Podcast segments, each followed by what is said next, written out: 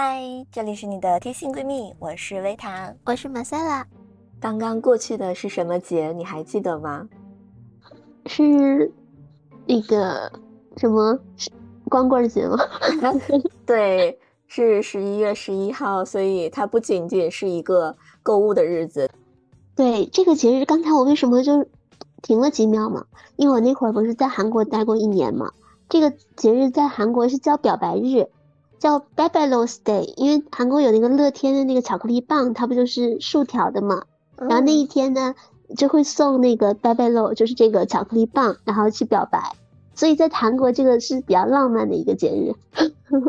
哦，所以这个十一月十一号并不是都是全世界的光棍节，对吗？对，因为可能就中文这个东西是光棍嘛，是。是棍儿，对吧？别人在国外的那个就觉得这个是光棍儿，我觉得有可能啊。但后来好像美国也是吧？是吗？对啊，一开始不是美国这边传过来的吗？哦，这样子。因为现在我觉得这个双十一已经被那个购物好像给就是 成功洗脑了，觉得这一天就是要买东西，又忘记说还有是本身它还有一层意义。是，所以我发现，在这个刚刚过去的十一月十一号这个节日的附近呢，真的有好多人都变成了单身贵族。就我身边有好多人都分手了，一个同学，然后他就好好，就是他在谈一个恋爱，就是很正常嘛。然后两个人还在打电话，结果就莫名其妙的被对方甩了，然后对方还找一个什么理由说啊，你太好了，我我配不上你啊之类之类的，我觉得很莫名其妙。哦，就是一个借口啦，就是就那种，其实就是想分手。我觉得这种应该都是有新欢了吧，不然的话为什么找这么拙劣的理由？是啊，就是一看就是对在隐藏什么，所以你还 能想到谈恋爱有什么好处吗？我觉得其实谈恋爱吧，就前一段时间我刚好去考试，然后是去一个呃，算是个院校里面嘛，上大学里边。然后呢，我就觉得在校园里可能是那种有落叶呀，然后秋天的感觉，就觉得哇，好想谈一场校园恋爱。但是后来，就是定下神来一想，哎，好像那个那个快乐好像是很短暂的。所以你就已经在用理智去分析这件事了。对，因为我觉得确恋确定恋爱关系以后，可能两个人的预期就不一样了，然后他可能就要。嗯，不说急转直下吧，可能还会有热恋期。但为什么会说有热恋期呢？也就是热恋期过后是什么样子的呢？对，所以说现在就是让你说出谈恋爱的十条好处。你看，你就先说说看看你能说出几条。嗯，十条。那我们两个交替说吧。嗯，你先说。嗯，我说第一个呢，肯定是高质量的陪伴，就是高质量哦，就是说有的人可以跟你讲话呀，然后。呃，可以给你随时，因为恋爱关系，我觉得是那种可以分享很小的事情，然后就是那种黏腻在一起嘛。然后也就是说，呃，有个人陪你疯，陪你闹，陪你陪你笑啊。然后可能说你不开心的时候，他还可以就是陪伴嘛。嗯嗯嗯嗯，对，其实我也想说这个。然后 其他的话，我觉得好像其他的都是在建立在这个之上的，就是如果是有这个前提才可以吧。对，但是我刚才有一个就是修饰语是高质量的，因为你这个陪伴的话，他可以陪你，但他气你在那边，那就不叫陪伴，那也叫陪伴，但那种陪伴，我觉得说实话大可不必吧。对，但我觉得就是可以给我拍照片，给我拍很多好看的照片。对对对，这一点也可以，就是说第二条，因为如果你跟朋友一起，或者说跟朋友，就是普通的朋友吧。那你会觉得让人家拍一张两张照片都觉得哎好麻烦人家，但是如果说这个是嗯是男女朋友的话，尤其是可能我们主要针对的是男生男朋友拍，就哎他怎么拍好像都还好哎，嗯就是可以欺负他对吗？对，这个是可能就是第二点扩大起来，就是说有一个人可以欺负，然后他还愿意让你欺负，嗯，然后我就觉得如果两个人出去旅行的话。那可能就是你们的差旅费就会变得比较节省，因为你们可以住同一个房间，然后这样子的话可以可以省钱。哦，也从经济角度看，那我有一个问题哦，你说省钱的话是大家要 A 吗？那不是啊，那你一个人住不也是住一间房吗？你两个人住也住一间房啊，所以就相当于省钱了嘛。那我想知道这个旅费谁拿呢？是谁提议出去玩就谁拿这个住宿的费用吗？我觉得就是两个人出去的话，应该就是看着差不多。呃，比如说你拿住宿啊，我拿就是路费啊，这样子，然后谁拿吃饭钱，就是大家会看着差不多，就对，不要太失衡吧。我是觉得这样吧。我我觉得你说的这个特别好，因为但你要跟那种比较自觉的人在一起。你想，如果说你住宿花了，可能就说花五千块钱嘛，然后吃饭可能就花了一千块，那你可能有个人心里就比较失衡，会不会？嗯，对，所以是要大家都觉得自愿嘛，都觉得很愿意、很值得。或者说花五千那个是男生，女生相对来说少花一点，可能会好一点。那如果说反过来的话，因为我觉得毕竟可能我们的观念里边，男孩子还是要主导一点的嘛，是吧？那如果那个女生的年纪要比那个男生大十多岁呢？啊，那这种情况就是 什么情况呢？这样子会。那我觉得至少要跟人家就是五五开吧。我觉得你说这个问题，我们可以就是有时间可以好好的展开来聊聊啊。嗯，我觉得可以出一期节目了。对，然后再想想看。哦，可以收到礼物，但是好像也要分人。对对，这个是很随机的。嗯，分人还要看他送什么，送的是礼物还是鸡 肋。就是那种扔了还可惜，然后不扔吧，看着还闹心。对，反正我觉得差不多了吧。你让我想十条，我觉得有点难。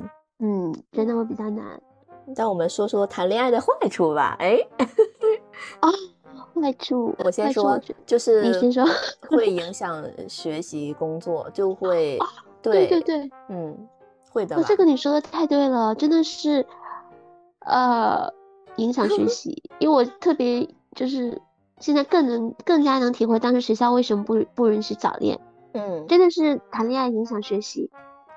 我觉得影响学习的主要点在于你们两个谈恋爱就一定会有情绪的起伏，那你一旦有情绪的波动，比如说你开心的时候当然是挺好的，挺开心的，你一旦不开心了，就一定会影响到你的工作，影响到你的学习。而且，就即便是开心的话，你们两个要一直聊天的话，也会影响学习。对，就比如说，很多时候就是在热恋期的时候，就会捧着手机聊到半夜呀，对吧？对呀，那这肯定是影响学习的呀。对啊，所以就而且影响睡眠，第二天早上起来就状态又不好，恶性循环。对，所以就觉得真的是没。就谈谈恋爱是那种完全很闲的状态，比如说你呃高考完那个假期，哎，可以谈谈恋爱，我觉得蛮好的。哦，所以你的意思就是谈恋爱适合那种已经财富自由的人谈，对吧？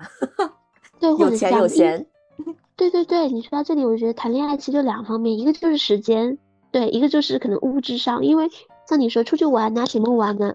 你要是有经济基础的，而且还有要有时间，对吧？对啊。所以，若这两点都有的话，其实还比较难，你不觉得吗？对，而且我觉得谈恋爱还有一个坏处，就是你会担心对方会不会劈腿啊之类的，就你总是要担心这些事情。我觉得这个就就很烦，因为如果是朋友的话，你就没有这种要求，也没有这种，就是你会觉得他干嘛都正常，他现在跟你说话，你会觉得哇，我好感激，他就陪我讲话或者陪我玩，你会觉得就很好。但是如果说是男朋友的话，他可能陪你一点时间，然后其他时间会想，对啊，你说他去干嘛了？他是不是对不？如果一个小时不回，两个小时不回，四个小时不回，哇，那个内心都已经上演一百场电影了，好吧？对。然后还有就是，其实谈恋爱还是费钱的，相对来说。哦，那肯定啊！我觉得促进经济发展的一个好处就是要年轻人多谈恋爱，因为你肯定吃吃喝喝，然后买东西，这些都是在。对都是在消费嘛？对，而且就是你可能谈恋爱之后，你就莫名其妙的会去，嗯，餐厅的次数啊，就是去饭店啊，就变多了嘛。然后，嗯，你的旅行又会莫名其妙的变多了，就是你可以促进消费，对，没错。对，好像是对经济有好处，但是个人的呢？这样讲哦，你说这个，忽然想到一个问题，就是如果说一个人为另一个人花了很多钱。然后最后他们又没有在一起，那那个爱而不得的人会不会恼羞成怒呢？对，所以这就是要说到下一个坏处了，就是呢，在分手撕逼的时候，那那个后果就是说带来的后遗症啊，就是要大的话，咱们都知道，像是那种有的明星那种哇，对吧？他们带来的负面的影响会影响到他们的整个职业生涯，直接送进局子里去了。对啊，甚至于送送进局子，对，这是最严重的。我靠，我当时就觉得说，这个恋爱真的是谈的太有风险了吧。对，因为最大的问题就是说，在你跟他谈恋爱的时候，你对他是开诚布公、完全透明的。你可能把所有的事情，包括你工作生活上，甚至一些丑事，对，甚至一些，就像有的些明星不是很就不合法的事情，对方都知道。对，但这种事情可能 就是之前那个爽儿，哎，嗯，对对对，所以当对方跟他翻脸的时候，就直接给他底儿了。所以这个太可怕了，我觉得。我觉得这种人的人品不好，包括还有那个抨击那个，我要怎么讲？我觉得真的，作为男生应该觉得好伤吧？他怎么能那么抨击对方的性能力问题，对吧？对，我觉得这个太夸张了，因为这个完全是隐私的东西，而且他又是男明星，就而且他的身材，包括那个就那么高大，谁都不会往那边去想，但他那样一讲，现在都成一个梗了。哎，你说到这，就是我觉得还有一个风险，就是会怕。对方曝光自己的一些什么裸体照片吧，那这个也很可怕啊！我记得是不是之前那个张继科就拿那个景甜的那个事情去威胁他？那这个就很恐怖。如果他可能他真的有，而且他真的好坏。是，而且我其实我会觉得，哎，怎么大家都手里有这种照片呢？我怎么从来都没拍过？因为你特别善良，我特别善良，还是我特别聪明？就是我觉得这种还真的是遇到坏人了，因为这种事情其实能理解，说在热恋期的当下，你愿意把自己开诚布公的展示给对方，但是呢，对方利用了这一点，然后在不好了以后，他就反过来去抨击你，我觉得这个是对方人品的问题，我特别受不了这种人。我有想到说，有一个是我们大家就是达成一致的，觉得。不太想谈恋爱的点，就是比如说你跟这个人分手之后，你们俩可能就是连朋友都没得做，然后呢可能会很尴尬，然后包括你们还有一些共同的朋友圈子，就是这个关系会很难搞。对，你是说会比较尴尬吗？对，尴尬是一方面，再一个就是确实这个谈恋爱的两个人会很尴尬。然后呢，假如说，比如说我跟你谈恋爱好了，然后我跟你分手之后，我好像跟你的朋友。好像跟比跟你关系更好，然后这个时候你就你懂的，就是这几个人大家可能都难受。那这样看起来的话，没必要说把身边很近的朋友，就是朋友圈的这种发展成恋人关系，因为它有风险。但这个又不是说你能真的能控制的那么好的，对吗？那也太理智了吧？哦，那倒是。但其实如果两个人感情好就还好。如果说能一直走下去的话，我觉得就不用去担心这种事情。感情好就不会说说到说分手这一步嘛？就分手之后，其实谈恋爱的时候真的是挺好的，可能，嗯但是一旦分手就是后患无穷，这就是谈恋爱的最大的风险。所以在确立关系之前，一定要理智，要考虑清楚各方面的那个利弊，看有没有必要再把关系推进一步。其实就像你说，如果有共同朋友圈的这种，本身大家就已经是朋友了。可能说陪伴已经有了，但是说你要不要再进一步，这个真的要非常谨慎。是的，没错。然后呢，我就想到去年非常火的一个纪录片叫《Tinder 诈骗王》，这个你也是前不久在小红书上有刷到过，对吧？对，觉得好离谱。就是我没有看完整，你看的是完整的吗？对，我是前几天刚刚看过完整版。所以这个片子你看完之后，你有什么感觉？我觉得女生真的都太傻了，而且这个男生真的是，呃，其实他的骗术并不高明，但是呢，不高明吗？你觉得如果是也是很高明，他还是很高明，因为他舍得舍得下血本去营造一个自己的人设。你知道我有一个有一个点嘛，就是当时就说这些有三个女生曝光这事情嘛，因为他骗了很多人。但是可能很多人没有勇气站出来，因为他觉得可能会觉得哎被骗了，就觉得自己傻傻的或者怎么样子。对，然后有时候社会上有一个另外一个声音，就是抨击这些女生，对，就说她们比较物质啊，怎么样子。但是其实你再换一个角度来说，真的有人能抵挡得住吗？因为对方他真的好会呀、因为其中一个受害者他说，他跟这个男生就是跟那个诈骗王，他没有发生就是实质的关系，因为那男生就很尊重他，对，就是那种你想要什么呢，那我就满足你什么，就是包括可能一些你都觉得哎怎么会这样子，他都可以就是完全的就是切合你，或者说尊重你这种东西，我觉得就很难，就让人觉得就特别特别难得。我觉得他这个 Tinder 诈骗王，他给人打造的人设，首先他是一个出入都是坐着私人飞机嘛，那你可能如果你自己本身不是这个圈子的人，你并没有平时生活就是这样的话，你也不知道那个生活圈的人是什么样的，对吗？对，而且就是他也给普通人一种就觉得一下子就一步登天了，因为私人飞机毕竟是那种还是 比较上流社会的嘛。但其实如果是我的话，我可能也会有一种好奇，我也想去看看他到底是怎么回事。我也觉得我可能也忍不住想要去坐那个私人飞机，但是我如果是现在的我的话，我有我有可能也不去，因为我会觉得，那你上了这个飞机会不会就很危险？他不一定把你带到哪呢。但我如果是年轻的我，我可能 没有会，我不会太会考虑这件事。那年轻的你，如果像这些女生，好像就是当这个男生他开口跟他们是借钱的时候，他们并没有发现有问题，对吧？对这个，我们就来盘一下，为什么这些女生不会觉得有问题呢？因为他们会觉得能坐得了私人飞机的人，可能不差这么一点吧，我觉得。对，因为这个男生的生活非常的奢侈。这个 Simon 他不然呃，不仅是坐私人飞机，然后出入各种那些消费都很高消费的场合，然后又是住那种非常奢华的酒店，所以你就觉得说，好像这样的人管你借了就是这么一点点钱，好像就是你会觉得，甚至说他们可能会考虑说，哎，他还我的时候会不会还我更多呢？会有这种心理吧？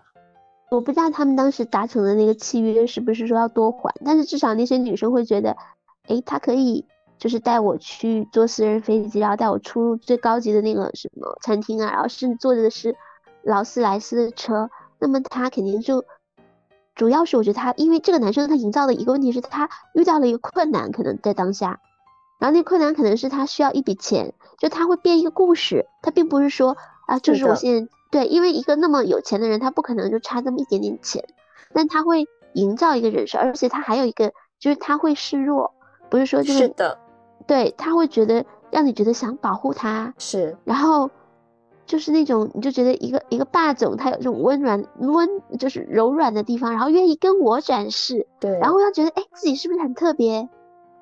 是的，而且他你说的这点非常重要，他会提前就渗透给这些女生说，我有敌人，我有仇家，对吧？一开始就有渗透，然后呢，在这个过程当中，果然他会提到说，哎呀，我的仇家在追杀我呀之类的呀。然后包括他的那个扮演他保镖的那个男的，他还就是给这些女生发那个男的受伤的这些图片。大家一般都是人都是不太相信你口说的，但是会相信自己眼睛看到的。然后再加上他的那些演出的团队当中，还有那个所谓的什么他他的前妻啊，前妻又带孩子啊，然后前妻还对他赞不绝口，这些女生就觉得说，哎，好像这个事情就很真实，这个人就很真实。但我后来刚刚你说完以后，我当时就觉得有点不对劲。现在你说了以后，我更觉得，因为我觉得很奇怪啊，就是可能国外的人真的是，呃，格局都打开了，他怎么会带现任的所谓的女友，然后和前妻和孩子一起出行呢？我觉得在中国这种事情永远不可能发生了吧？你你你想一想，贝索斯跟桑切斯，对对对，所以我刚才就是也是我想问你这个问题的，立刻脑袋里浮过的就是他们两个，我就想说。对他们可能在国外真的觉得没差，大家都可以，是的就分，手以后大家还是好朋友。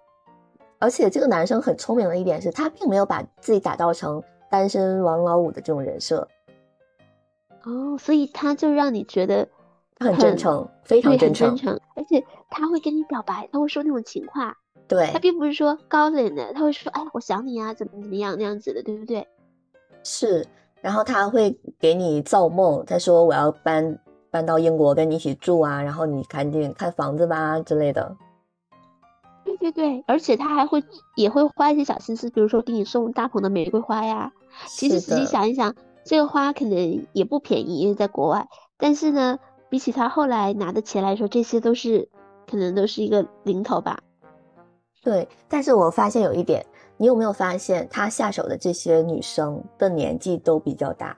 对，我也发现这一点了。而且这个就是他很厉害的点，也就是说，这么大的年纪的女生还能被他哄骗。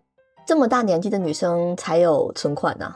对对，这个也是另外一个，因为他的目的很明确，所以说我觉得女生要自己要明明确一个一个东西，就是就是我我认识一个人，他呃应该是他的朋友，然后呢他年纪可能就大一些，然后呢但是他就很有钱，然后就有一个他也是在国外，但他就很清楚，他说那个人肯定是看好了我的钱，就是人要有自知之明。可能你四十几岁或五十几岁的时候，如果还有一个这样的男生对你很殷勤，你就要想，他是真的爱我吗？还是说他看好了我包里的东西？我就觉得你现在回想起这些所有的条件一对比，你就会发现非常的不合理。首先，这个男生看起来年纪也就三十左右，对吧？对。然后还这么有钱，他怎么会喜欢上一个就是打眼看上去年纪就比他大，对吧？这种女性？对他应该找。就这样讲，说他找个超模，或者说找一个怎样？因为问题是他自己的人设是那种什么钻石大亨的儿子，就是那种完全是高端路线，就是很有钱的那种富商。嗯，而且你发现没有，在这个纪录片当中出现过一次他的这个所谓的女友，不就是你说的刚刚的那种人吗？就是那种模特呀，就是扮演他女友还是真的女友，不知道。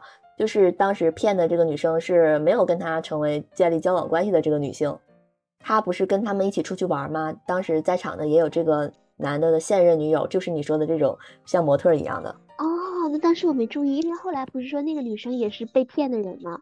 啊，那你说的那个是他的前任，就是给他生孩子的那个，你说的是那个人。那个是生孩，他是真的是他孩子，那个是真的。这个不确定，因为这个片子里并没有讲说这个孩子到底是不是他的孩子。但是呢，其实提到了这个扮演他的前妻的这个女的，就是他之前的受害者之一。有些东西看来事出反常，就一定是有他 不正常的地方。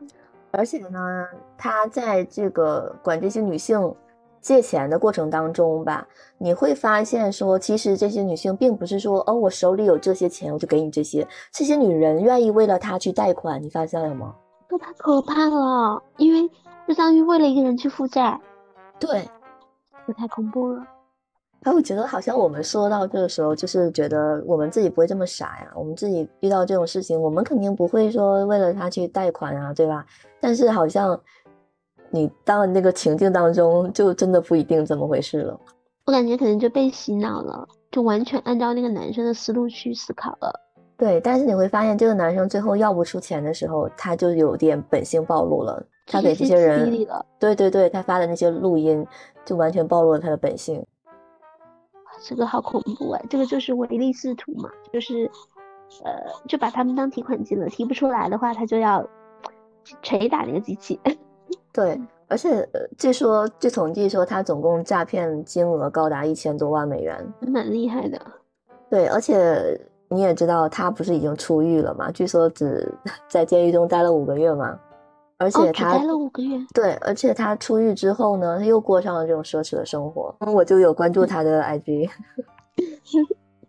就我就发现他发的每一条动态下面的人的评论都是：哎，这个旅行又是哪个女生在买单呢？所以就是这个男生本身是没有创造价值的能力的，他只是拆东墙补西墙，对吧？对他的这些钱都是说从 A 女那儿骗来，然后给 B 女花，然后从 B 女那儿骗又给 C 女花这样子，然后他本身他都不用去还这些钱，就包括这三个愿意站出来说被他骗的女生，最后还是自己在偿还这些债务，这个太可怕了。所以说，尤其这个恋爱啊，觉得真的这些女生可能都不傻，她们甚至都是在某些行业都是精英。但是呢，在恋爱，只要一碰上恋爱的这个事情的时候，就没有办法理智的去思考了，就变成恋爱脑了。对，就是人都有自我感觉良好的特质吧。你说这个事情，其实我觉得像我们身边的话，也会有那种类似的手法，你知道吗？你还记得就是我之前上学的时候，我那个电脑不是就是被人家骗了吗？记得这个事吗？哦，具体是怎么回事？对，就是那个时候，我上大学的时候就买了第一台电脑嘛。然后，然后那个时候呢，就是交了一个对象，最后他就跟我说他想借我的电脑去玩，然后我就把电脑借给他了。然后借给他之后，他我就发现他好像经常会找各种理由不想还给我，比如说他会编那种很奇葩的故事，就跟这个诈骗王就有点类似，他会编造自己一个人设，就是说呃什么他又。在被警察什么通缉啊，然后 什么哇，对啊，电脑在司机那儿啊，就前提是之前没有，并没有司机这个人，嗯，就突然间说有有个司机，然后电脑在司机那儿，再不就是说什么，嗯，现在我在警察局啊，然后我以后不能给你发信息了，然后这个时候就是你知道吗？就开始就是找各种理由不见你，后来呢，就是又开始假装警察给我发信息，你知道吗？嗯哼，对他会说什么？哎，哎，这个人，这个人现在就是在我们这儿，然后他现在最放心不下的就是你。哇，警察怎么会说这种话？然后你知道吗？他发这条信息的时候，我就我就马上我就知道是他本人发的了。你猜是为什么呢？为什么呢？因为他们这个警察跟他发信息用标点符号的方式都是一样的，就是一一个逗号到底。就是说每一句话后面都要接逗号，那也就是说这个男孩子，我想知道他当年多大呀？嗯，我俩都二十，行，就是因为太小了。对，然后还有更神奇的是，我由于知道了他在骗我，但是呢，我还想要回我的电脑，然后我就跟他说，我说那什么，我就是跟警察说，这个所谓的警察说，我说我也放不下他，我说能不能让我见他一面？然后他一开始就说不行。然后，但是呢，在我的软磨硬泡之下，他就答应了。他就说，他就说好，那你就，呃，什么时候，然后在某一个车站，然后我我们会把他带到那里。你看啊，开始演戏了。然后那个车站是一个就是快轨车站嘛。然后我那天就到了那里，但是我并不是一个人去的，我是跟我另外一个朋友去的。去了之后呢，他就。很会制造情节，他就跟我说，就是打电话过来，就说：“哎，你有没有看到这个车站门口有一辆警车？”我说：“我看到了。”他说：“我就是从那个车上下来的。”然后这个时候我们俩并没有见到面，他在打电话，然后他就跟我说：“好，你先往左走，然后你再简直走，你再往右走，你知道吗？他要把我指挥到另外一个地方。然后呢？对，然后我就跟着他的指示，我就走。然后这个时候我朋友没有跟着我，然后。到了一个地方之后呢，他就出现了。他出现了之后，我就说：“我说，哎，我说你还没吃饭吧？我们去吃饭吧。”然后他说：“行。”然后吃饭的时候，他就这么跟我说的：“他就说，你是不是觉得我在骗你啊？你是不是觉得我不想还你电脑了？哎，就他特别会说这种话，就是他一说出来就觉得，就会让我觉得，哎，我有点心虚的感觉。我就说啊，没有啊，我没有这么想啊。然后他就说我不能在这儿待太久。”我马上就要走了，然后我心想，这不是他一走了，我这电脑又没着落了吗？但是他又并没有把电脑带在身上，所以我就觉得，我靠，那今天我就抓不到他了。当天我就放他走了。但是我又想到了别的方法，因为呢，后来他就是又跟我联系，就说，哎，电脑我不能给你了，但是我可以折成钱给你啊。虽然他这么说，但是我知道就是都是在拖延嘛。然后我就很生气，我就想说。你骗我电脑也就算了，你为什么还要挑战我的底线？我就直接我就给那个警察打电话，我就说我说这个人他还在他的单位上班，你们去抓他吧。然后呢，警察就去他的单位就抓到了他。然后当时呢，据说他就很震惊，他没想到我会报警，但其实我早就跟警察联系了。但最后抓到他也是靠我自己，我就想到这个 Tinder 诈骗王，最后他被抓不也是因为那个女生透露信息给警察吗？那后来他电脑呢？后来电脑我记得好像是有给我，这个人最后就被判了半年嘛。然后我就觉得我靠，好刺激啊！哇，还可以这样，你等于把一个人送到送进去了。对，但是我也没想过说会这样。但是警察说不行，他必须要被关，因为警察也要看业绩嘛。哦，这样子哦，这个人我觉得警察应该很烦他，因为这种事情，说实话。看你要不要追究，你如果不要追究的话也还好吧，因为金额应该也不会很大吧。对，但是他就很倒霉，因为我跟电脑刚好折旧完就够判刑的。哇，他是这个折旧是警警方帮你协助处理的对吗？，是警方算的，但是我有跟警方说，我说我只想要回我的电脑，我说你们可以不用判他，但警察说不行啊，必须要判，那 我就没办法了。哇，这个事情，然后我发现他们的诈骗手法有共通之处，就是他并不是说骗了你东西就不跟你联络了，他会一直回你的信息，他会就是安抚你、拖延你。哇，那这个我觉得还，但是只要看结果呀，不要看他讲什么呀。对，而且他们会编故事，他们会编一个很离奇的故事，就会扯上什么仇家呀、什么追杀呀这种很离谱的剧情。我觉得还不如坦诚一点呢。对，然后你发没发现我们身边最近又出现这种类似于这种骗子的人了？哦，真的吗？对，就是我们不是有一个好姐妹叫草莓酱吗？嗯，对，然后呢，她最近就是认识一个男的，那个男的就是一开始会打造自己的人设，就是出门就是全部都他买单，然后呃吃饭啊什么的都大几千大几千的，然后就是去什么酒吧呀、去夜店啊，全部都他消费，就很大手笔，然后买烟都是一百块钱一盒的，然后后来就是跟那个草莓酱在一起之后呢，就开始就借钱。你看这个套路多么的熟悉，肯定要找一个合理的理由嘛，对吧？就是也是说，哎呀，我生意的事情啊，然后怎么样怎么样的，然后你就我可很快就还你啊，我明天就还你啊，或者是说过两天就还你啊，这样子。然后呢，结果呢就是什么呢？结果就是他其实借的这个钱，就是给另外一个女生花，然后跟那个另外一个女生去旅游。那我有一个问题，对，他之前花钱的时候的那个钱，会不会也像那个 电影里的那种？所以我就说嘛，他是不是有看过这个片子啊？这这也太一致了吧？所以现在总结的话，就是男生女生交往，不管什么情况都不要提钱。对，就是而且他你知道吗？他现在已经到了哪个环节了？他现在已经到了，就是说管这个我的好朋友借钱，我好朋友就不借他了嘛。然后不借他之后，他就开始恼羞成怒了，就到这个阶段了，就到了那种暴露本性的阶段了。那这个真的不好。对啊，所以我想到说，像我你之前就有发给我看的那个小红书上面的那些，呃，讲自己的对象对自己多好的那些呃博主嘛，然后底下的评论全部都是说，哎，这都是科幻片。或者是只要不开口借钱，对，所以大家现在就明白了，就是你可以对我好，你可以对我好不求回报啊，但是呢，你就别张嘴管我借钱。一旦你管我借钱了，好了，这个这个科幻片 就这就真的是科幻片了。就就变成恐怖片了，惊悚。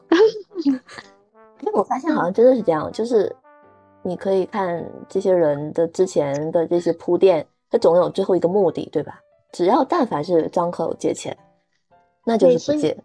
所以最可怕的事情就是他最开始对你就是百依百顺，完全就是顺着你的，就是那种就是为你量身打造的。对对对，这个是最可怕的。所以说，女生要自知之明，要知道自己的位置在哪。为什么一个人愿意为你这样子？他肯定是带着目的来的。如果他有目的的话，他就会演，演呢就会演得很好。对，所以但是大家在其中不愿意相信说，哦，这个人是演的，大家都觉得说他就是这么好。因为每个人呢都愿意相信自己很特别。是的，就是这就是人性啊。对，所以你说怎么能避免被这些人骗呢？就是遇到杀猪盘。我觉得就像你说的一点最好，就是千万别碰钱。就嗯说你可以在之前，比如说接受对方对你的好啊，或者是你也可以就是相互之间，你不可能说只是接受对方就可以正常交往，甚至说，嗯，都可以。但是呢，就像你说，只要他一提钱，你就要立刻警觉起来。对，对但，是有的人可能觉得就觉得这个金额很小，一开始，然后后来就变大。对，这个其实是最大的一个问题，因为可能有的时候金额很小，有的时候可能就几百块、几千块，你觉得好像好像不至于骗对，人。而且再就是好像就算就是给他也还好吧。但是嗯在金额越来越大的时候，你会觉得，或者是你会觉得说，借你少的时候，你愿意借给他，因为你觉得多了的话，可能不能，就是多的话比较风险会有风险嘛。但少的时候觉得，哎，借他一点还好。但是如果你在就借的很少，你会觉得，哎，不好意思去问要这个钱。他再让你借的时候，你会有那种感觉是，那再借给他一些，这多一点好像也好张嘴要。可能就是陷入那种，我不知道是误区里还是怎么样子，反正就是结果就是，如果你越借越多，那那就不好了。对，所以就是，嗯，总结一句话就是，呃，其他的什么怎么都好说，但是呢，就是一旦涉及到钱，那么就是两个字：不借，对吧？因为你借钱的话，可能以后你借他，他很开心，但是除非你不要他还，如果他就是在规定的时间没有还的话，然后你去问他要，那那个时候你借他这个钱的那个情就变成恨了，他就会很烦你，他会觉得，哎，你为什么要找我要钱？他不会觉得钱是你借他的，对，对。然后之前这些所谓的你的大方、你的慷慨，就会变成 人家说你很小气。对，所以说我觉得之前你说一个观点就很对，就是说我可以请你吃一千块钱的饭，但我不会借你一百块，是你跟我讲的吧？对，是这个道理了。嗯，对，其实真的是这样，因为一旦借钱，因为我有这种感觉是，即便说借一百块钱。你说明天还，那你后天还，我对你的感觉肯定不好。是的，是的，所以就感觉跟朋友也是吧，就是不要太牵扯到借钱。对对对对对，除非说，我觉得就是，其实有借有还，这个是是是正常的，我觉得。但是呢，最好还是不要碰钱了，我觉得，因为现在就说实话，有事情的话需要借钱的话，你说少的，不就是不要开那个口，就多的话，人家凭什么借你？就不要讲就好了。对，我们现在都学会了，就跟他推荐用支付宝借钱。你 用过那个吗？我我也用过吧，我有试过用一下。哦，对，所以说现在就是融资渠道也很多嘛。是啊，我觉得还有一点可能是为什么会借钱出来，因为他可能觉得还是因为有感情在加持。可能女生在恋爱的时候，她的就是警戒就会很低，然后呢。她也会就是被爱情蒙蔽了双眼，嗯，对，主要我觉得问题可能在这里。其实那些评论说这些女生也也说的也对，你说如果说他们不是为了说贪图这个男生什么，对吧？家世啊、背景啊，好像也不会被骗。你的意思就是说他们有爱慕虚荣的那个层面在，对吧？所以他们觉得我付出了这些会得到更多。我觉得谈恋爱吧，还要看一下。就对方的情况，这个也比较重要，我觉得，因为你说能借钱的这种人，他要不然就是那种和你很不对等，他比你强很多，要不然就是说他可能本身就有他的问题在。对，好，我还有想到了，就是不管是这个诈骗王也好，还是我刚刚讲的那个草莓酱的男朋友也好，他们都有共同特点，就是呢，他们先展示了他们的高价值，然后呢，他们。会让你觉得好，这个人比我有钱很多，但是这么有钱的一个人，他又管你借一个你可以承受得了范围的钱，这个就是最大最大的不合理之处。所以，就是我觉得，让你说，如果他真有钱的话，他就不会开口就是借钱。对，而且他就算借钱 也借不到你头上，好吧？对，而且他借也不会说借这么少，他借的话，如果按照他的那种消费能力的话，那他借的话也应该是。很大的一笔金额，那借真的也借不到你。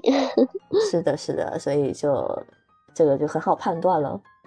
对，对对对，所以就最简单的一点就是，只要一提钱，一定要警觉起来。一提钱马上拉黑报警。今天就是主要是讲一下那个恋爱的风险，就是风险还是比好处多。这么一看。好，那如果大家觉得对这个话题呢有什么就是故事可以分享的话呢，欢迎在评论区给我们留言。好的，那本期的节目呢到这里就结束啦，感谢您的收听。那如果您都听到这儿的话呢，就不妨在小宇宙平台对本节目进行赞赏，感谢您的支持。我们下期再见啦，拜拜。